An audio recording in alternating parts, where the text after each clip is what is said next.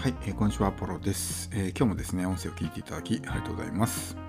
えー、今日のテーマはですね、え Google AdSense について、えちょっとお話していきたいと思います。えまあ、ブログを書いているですね、人たちの大多数はおそらくこの Google AdSense っていうものをですね、え運用しているんじゃないかなというふうに思うんですけども、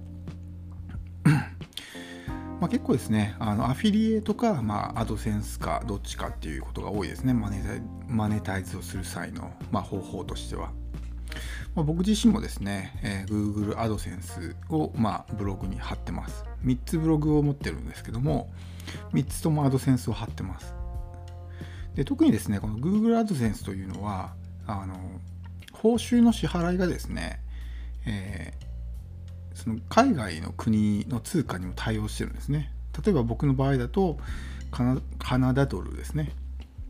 で支払いを受け取れるので、ま海外在住者にも非常におすすめなんですよね。結構まあアフィリエイトとかって基本的にまあ日本の銀行にしかこう振り込みを対応してなかったりとかっていうことが多いんですけど、まあ、アドセンスとか、まあ、Amazon の、ね、Kindle 出版もそうですけど、報酬がですねこう自分の住んでいる国の通貨で受け取れるので、まあ、非常に海外在住者にもですねおすすめのマネタイズ方法なんですけども、まあ、結構ですねこのアドセンスの、稼ぎ方みたいなことで、えー、まあ、なかなかねこううまく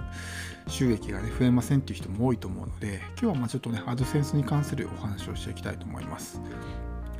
まあ、インターネット上でねこうアドセンスの収益の増やし方みたいな感じで、えー情報を調べるとね、まあ、大体書いてあるのが、まあ、広告のサイズを大きくしましょうとかね、広告を貼る数を増やしましょうとか、あるいはその場所、ね、貼る位置ですね、配置を最適化しましょうみたいな、えー、大体この3つぐらいの情報が書いてあるんですけども、結構アドセンスっていうのはですね、奥が深いんですよね。あので、この広告の数を増やしましょうっていうのは実はですね、逆効果になることが多いんですよ。広告の数が多ければ多いほどクリックされやすいっていうふうに思うじゃないですか。でも実際はそうじゃなくてクリックが分散してしまうんですよね、ええ、かつてはですねそのアドセンスっていうのは1ページにつき広告枠3つまでっていう制限があったのであんまりこうペタペタね貼りすぎるようなこともなかったんですけどもうそのねルールも撤廃されたのでもう1ページにどれだけねアドセンス広告を貼ってもいいんですよね。うん、だからこうやっぱり稼ごうと思ったら、ね、できる限りクリックしてほしいっていう、えー、まあ、心理になるのでこうすごくね何個も何個もこうここを貼ってしまったりっていうことがあると思うんですけど実はこれっていうのは非常にこうあの逆効果になることが多いんですよ。たくさん広告が貼ってあるからいっぱいクリックされるかっていうとそういうわけでもなくてむしろすごくねこうエンゲージメントを下げるまあ、要因になってしまったりとかそういうマイナス要素の方が多いんですよね。例えば1ページにつき広告が1つしか貼ってないページと例えば5個貼ってあるページがあるとしますよね。でどちらも例えば毎回広告がクリックされるとした場合に1ページにつき広告枠が1個しかない方はその広告枠からするとクリック率は100%じゃないですか。でも5枠ある方からすると毎回広告をクリックされたとしても広告枠単位で考えるとそのクリック率は5分の120%になっちゃうんですね。で広告主の立場からするとやっぱりですねできる限りクリックされる広告枠の方がいいわけですよ。もうほとんどね、えー、クリックしてもらえないような、えー、広告枠にですね出向したところで収益とかねその、まあ、集客も見込めないし当然そこでね、えー、商品が売れるってことも期待できないじゃないですか。ってなるとそんなねクリックもされないような広告枠に広告を出したいとは思わないんですよ。だからその広告枠の価値が下がってしまうんですね自分のブログのいっぱい貼ると。特にそのフッターとかそういうとこってほとんど視認されないことが多いんでアクティブビュー視認可能率っていうまあ指標があると思うんですけどああいうものが低いものっていうのは基本的にもう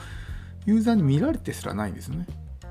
うん、でそういうところに広告を貼っていたとしても見られてないんだからクリックもされてないわけじゃないですか。クリックもされてないイコール当然商品も売れてないので、えー、まあその収益にもそのアドセンスを運用している側にも収益にならないし広告を出向側にしてる側にとっても収益にならないわけですよ。だったらそういうね価値の低い広告枠っていうのはどんどん外していって広告の数は減らした方がいいんですね。うん、広告の数を増やしましょうっていうのは実は間違いで結構そのね英語とかで海外サイトで検索をするともうほとんどの人が広告枠を減らしてくださいっていうふうに情報を書いてるんですよ。まあ、詳しくは僕が出版してるアドセンスの電子書籍があるんでそれを読んでもらったら分かるんですけどあのアドセンスってすごく奥が深くてそんなに簡単にねなんかこう広告のサイズを大きくするとか、数を増やすとかねそんなものでだけでねこうしあの収益がコントロールできるようなものじゃないんですよね。すごく細かいところまで気にしていかないと、えー、結局ですね例えばクリックの数が増えてもクリック単価が低かったら意味ないですよね。クリック単価10円の場合とクリック単価100円の場合だったら10倍クリックが必要になるじゃないですか。10倍クリック稼ごうと思ったらアクセスを10倍にしないといけないわけですよ。そんなのねもう相当難しいと思うんですよ。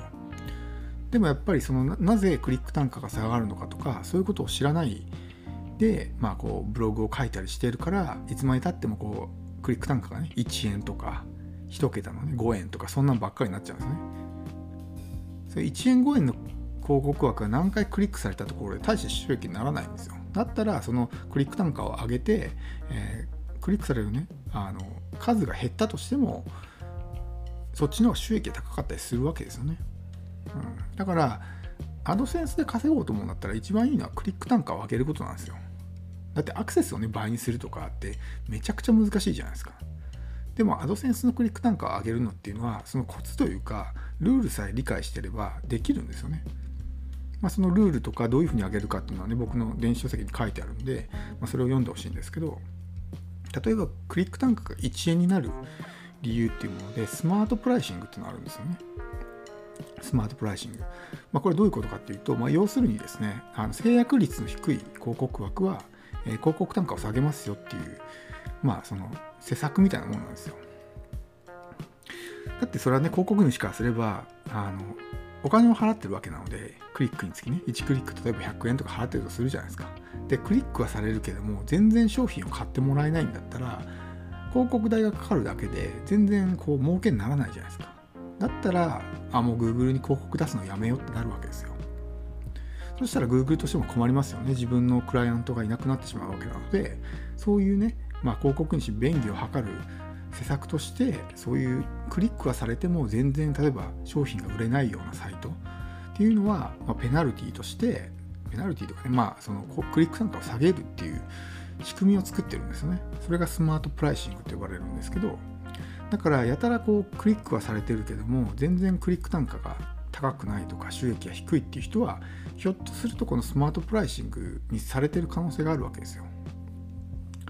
例えばどういうねブログがそういうスマートプライシングの標的になりやすいかっていうと雑記ブログとか日記ブログとかそういうなんかこうランダムにトピックを投稿しているようなブログっていうのは結構このスマートプライシングの標的になりやすいんですよね。っていうのはターゲットが明確じゃないから例えば何でしょうねこうダイエットに関する、えー、記事を書いたり恋愛に関する記事を書いたりね英語に関する記事を書いたりとかあるいは何か他のこうビジネス系の記事を書いたりとかいろんなトピックを書くじゃないですかそうするとまあいろんな属性のユーザーがやってくるわけですよそこに例えば僕みたいにこう特化ブログっていうふうに一つのジャンルで、えー、固定してブログを書けばそのテーマに興味のあるお客さんしか来ないじゃないですかその読者が。ってなるとそこでまあその彼らの興味関心に沿った広告が表示されていれば当然クリックもされやすくなるし商品も売れやすくなるわけですよ。でも属性がバラバラで、まあ、いろんなね興味関心を持った人たちがごっちゃ混ぜになってやってくるとあの当然商品もね売れづらくなるわけですよ。例えば英語に興味のある人が、ね、たまたま英語の記事をあなたが書いたとしてやってくるとしますよね。あなたのブログ記事に。で英語には興味あるけども例えばそこにこうなんか恋愛のね、えー、記事をあなたが書いたとしてでそこにこうそういう同じようなね広告が表示されてるとするじゃないですか。でも興味ないからクリックもしないし仮になんかこう目に留まってクリックしても買わないですよね。興味ないから、うん、だから売れないんですよ。ダイエットに興味のある人に対して例えばビジネスの記事を書いてねビジネスの広告が表示されるとするじゃないですか。でダイエットの人がたまたまそのビジネスの広告をクリックしたとしてもおそらく買わないんですよ。なぜなら興味がないから。だからそういうことを繰り返してるとまあその制約率の低い広告枠っていうふうに見なされてスマートプライシングの対象になっちゃうんですよね。でペナルティとしてクリック単価がもう1桁とかそういうものをされてしまって何回クリックされても全然稼げないみたいなことになっちゃうわけですよ。だから、えー、アドセンスでね稼ぐ場合はまあそのまずは広告主の立場なものを考えるというのは大事なんですよ。自分は広告主だったらどういうとこに高いお金を払ってね、えー、出向したいかというふうに考えるのが一番いいんですけどそういうなんか表面的なサイズを大きくしましょうとかね配置を変えましょうとか、まあ、それでも上がらないことはないんですけどもっと本質的なことまでしっかり理解した上で、えー、まあ、アドセンスをねやっていかないとなかなか稼げるようにならないので、まあ、僕の電子書籍ではもっとね根本まで深掘りしてあのアドセンスについて説明してるのでオークションの仕組みとかそういうものもありますし日本では誰もね語ってないようなアドセンスの指標とかそういうものも説明してるので是非ねあのまたあのリンクをね貼っておくのでもし興味ある方はね是非読んでもらえればと思います。はい、えー、では今日の音声は以上です。最後まで聞いていただきありがとうございました。